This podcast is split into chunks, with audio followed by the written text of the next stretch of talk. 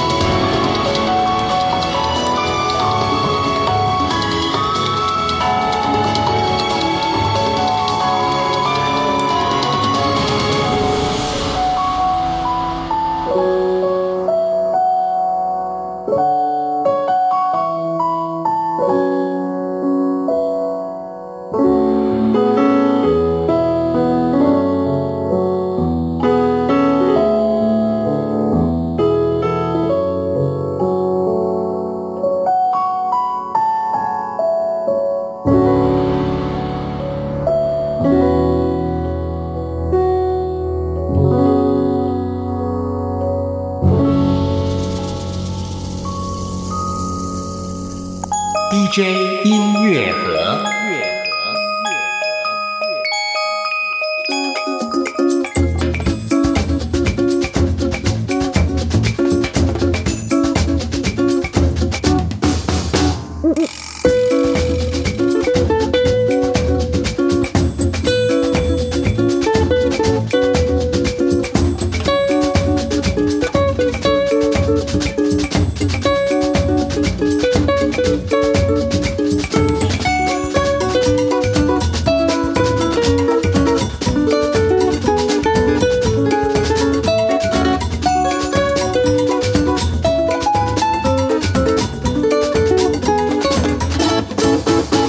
您现在所听到的这首曲子是收录在心愿乌克丽丽乐团他们所带来的第二张创作专辑当中，同专辑名称的这一首《有猫陪伴的夜晚》。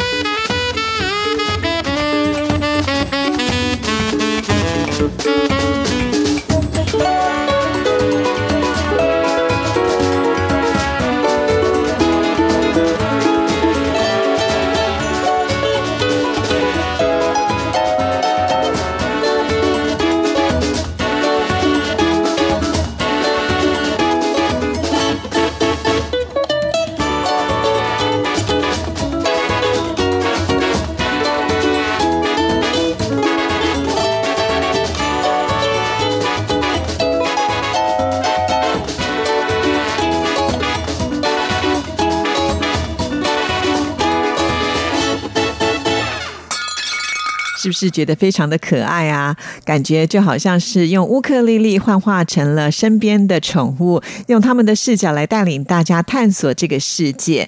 在 DJ 音乐盒的单元里，为听众朋友来介绍的都是台湾优秀音乐人创作或者是演出的作品。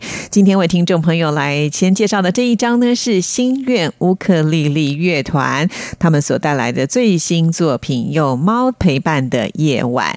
说到了心愿乌克丽丽乐团呢，其实他们在二零一六年的时候就发行了他们的首张全创作专辑，叫做《风景日常》。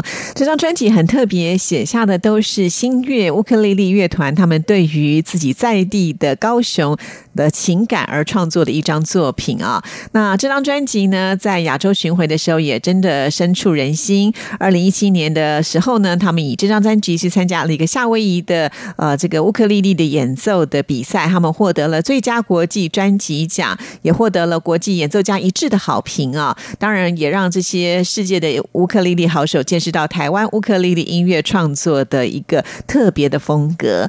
那这次呢，是他们的第二张创作专辑《有猫陪伴的夜晚》，同样呢，也是连接的这一份情感呢，就是把他们身边为日常增加许多温暖、柔软的小动物们，也就是宠物们，他们的惟妙惟肖，通通呢都写到了这张专辑里头。了。那么刚刚我们就听到最后呢，还有这个猫咪打破东西的那种趣味感啊，真的是很有意思。刚才我们有提到了，其实乌克丽丽的一个重镇呢，就是在夏威夷嘛啊。那夏威夷所欣赏到的一个乌克丽丽的演奏，通常呢是比较带有慵懒放松的感觉。但是乌克丽丽也在台湾的很多的好手的演奏之下呢，赋予了新的不同的生命感啊。像是在这张专辑当中，就有一首曲子叫做《太》。泰鲁格其实在演奏的技法上来讲呢，应该是使用了像是琵琶的一个轮指啊，相当的特别啊，所以呢，也可以透过像这样子，很多人以为是小朋友呃玩的乐器，它却能够展现出一种呃高超的演奏的技法。我想呢，这对很多的外国朋友们来讲呢，也都是觉得非常的惊奇的。那我们现在呢，就来欣赏这一首泰鲁格。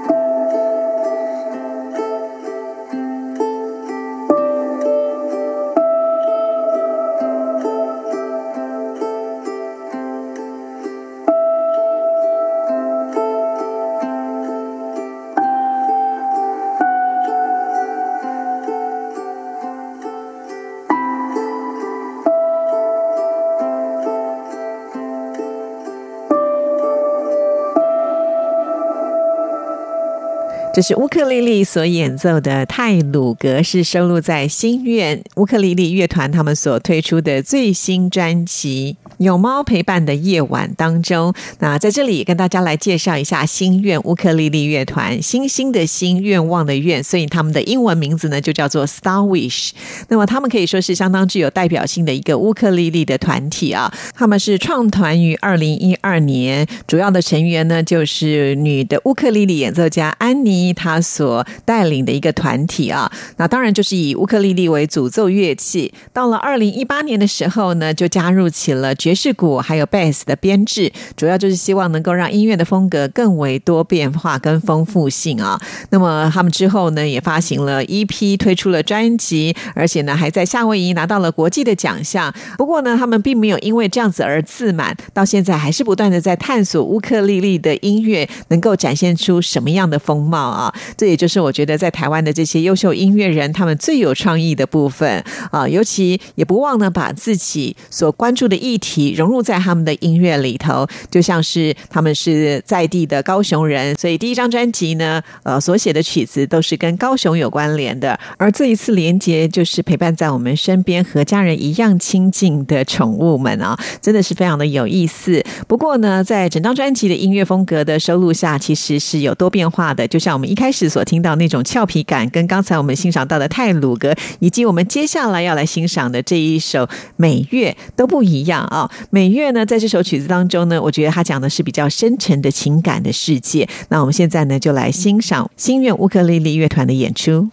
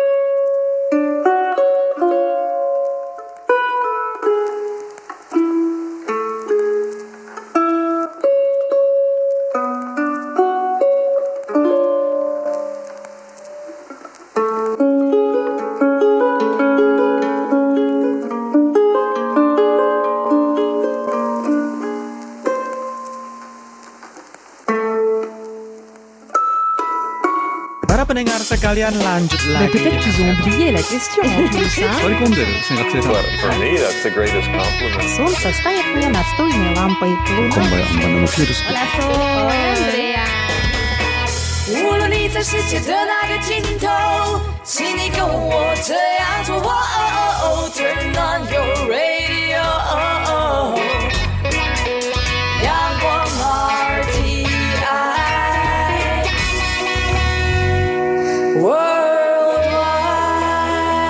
央广，联系世界的桥梁。这里是中央广播电台台湾之音，听众朋友现在收听的节目是音乐 MIT Music in Taiwan，我是谭志毅。现在进行的单元是 DJ 音乐盒，为听众朋友来安排都是台湾优秀音乐人创作跟演出的作品。今天非常的巧合哦、这些音乐家呢都是来自于高雄，像是刚才的心愿乌克丽丽乐团，他们也是高雄人。而接下来介绍的这一位呢，骆奇伟，他也是来自于高雄，推出的是是一张钢琴的即兴演奏专辑《十二分之十二》。在这里呢，先跟大家来介绍一下骆奇伟，他很年轻啊，一九九三年出生在高雄，三岁的时候就开始学钢琴了，在九九年的时候考进了音乐班，主修钢琴。之后呢，他在二零零五年是以钢琴主修第一名考进了高雄市的新兴国中音乐班。那之后呢，他又参加了波士顿胡桃山艺术学院中华艺术表演基金会所举办的协奏曲比赛，他就获得了第一名。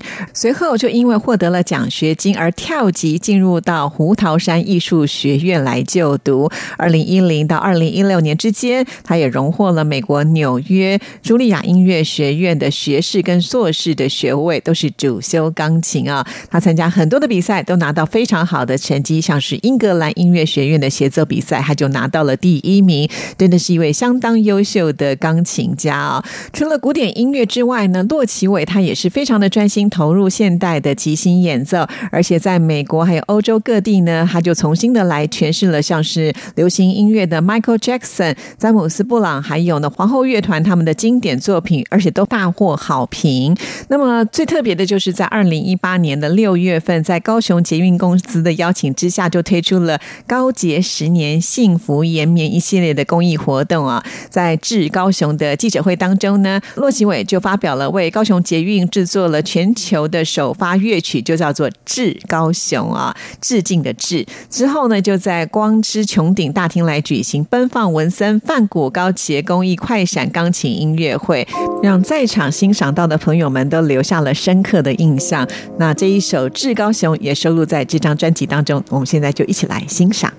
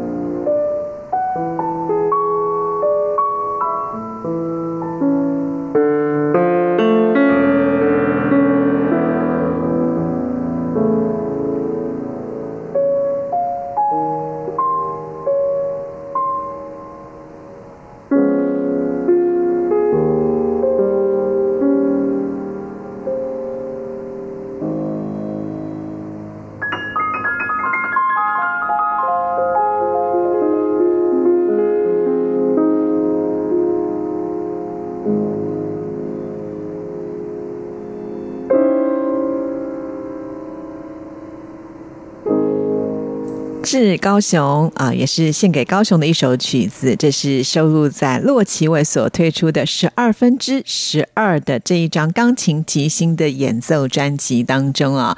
会用十二这个数字呢，其实它也代表着在这十二年当中，他有一半的时间是待在美国，另外有一半时间待在台湾。十二年足以可以让一个刚刚开始学说话的小孩变成能够会唱歌的孩子，而且十二年。呢，有可能让一个懵懵懂懂的小孩成为一个独立思考的大人。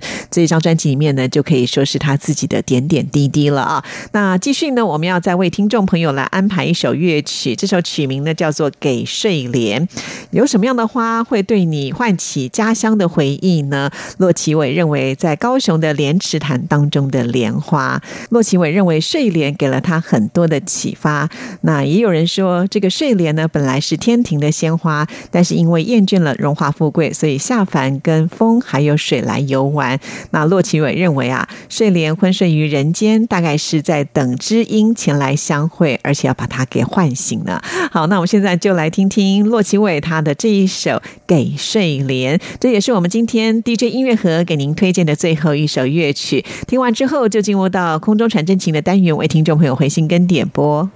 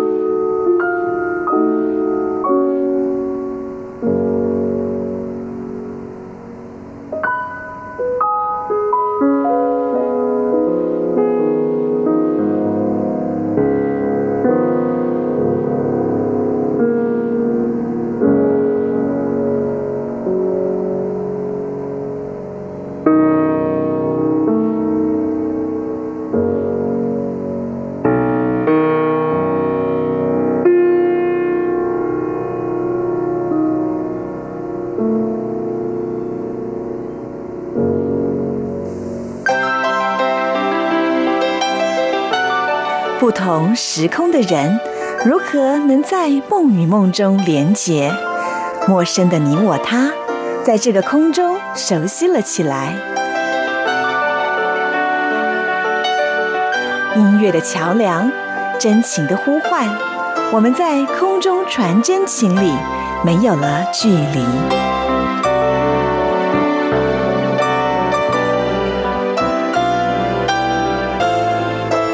在今天的空中传真，请要来回复的是我们忠实听众朋友林飞的来信啊。林飞说，等蔡依林的专辑等了好久啊，今天说什么都要抢先来听。好的，没问题。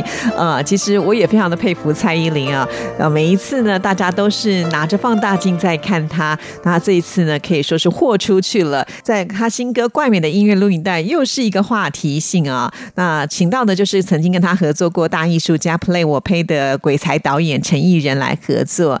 那么呃，这个角度呢，应该是用九令来审判蔡依林自己，让过去的九令跟现在的蔡依林来和解啊。所以呃，一路呢，我们可以看得到蔡依林在过往呢，可能被大家拿来用放大镜检视的，不管是服装造型或者是身材，蔡依林呢都能够拿来自嘲一番呢。所以真的是非常的佩服她这个天后的气度呢，果然就是不一样的。其实，在这里面我也看到了一些，我觉得要成为一个成功的人的辛酸，比方说。说蔡依林为了要维持完美的身材啊，所以她在吃东西的时候都特别的小心，放弃过不少自己喜欢的美食，连吃个青菜都要过水，不能够沾到任何一滴油啊。不过还好呢，都已经过去了。现在她已经不会用这样的方式来对待她自己，因为这样子也挺伤身体的。还有啊，之前蔡依林为了演唱会呢，特别去练了体操啊，有这个鞍马动作啦，吊这个双环啊，这些都是非常高难度的。可是蔡依林呢，都是。是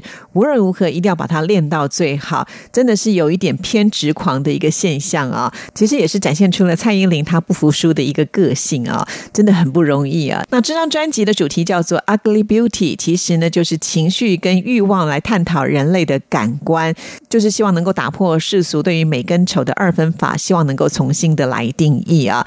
那真的是一张很诚实来面对自己的专辑，好了不起哦！好，恭喜蔡依林了。那我们现在呢就要来。听这次他的首播主打歌曲《怪美》，当然也要提醒所有的听众朋友，如果你希望能够在呃空中传真型的单元当中听到什么样的歌曲，都非常的欢迎来信哦。自己的 email 信箱是 r t i t a n t a n at gmail dot com。今天呢，就要在蔡依林的歌声当中跟您说声再见了，谢谢您的收听，祝福您，拜拜。陪我长大，陪我长大。在软烂中生长，社会营养，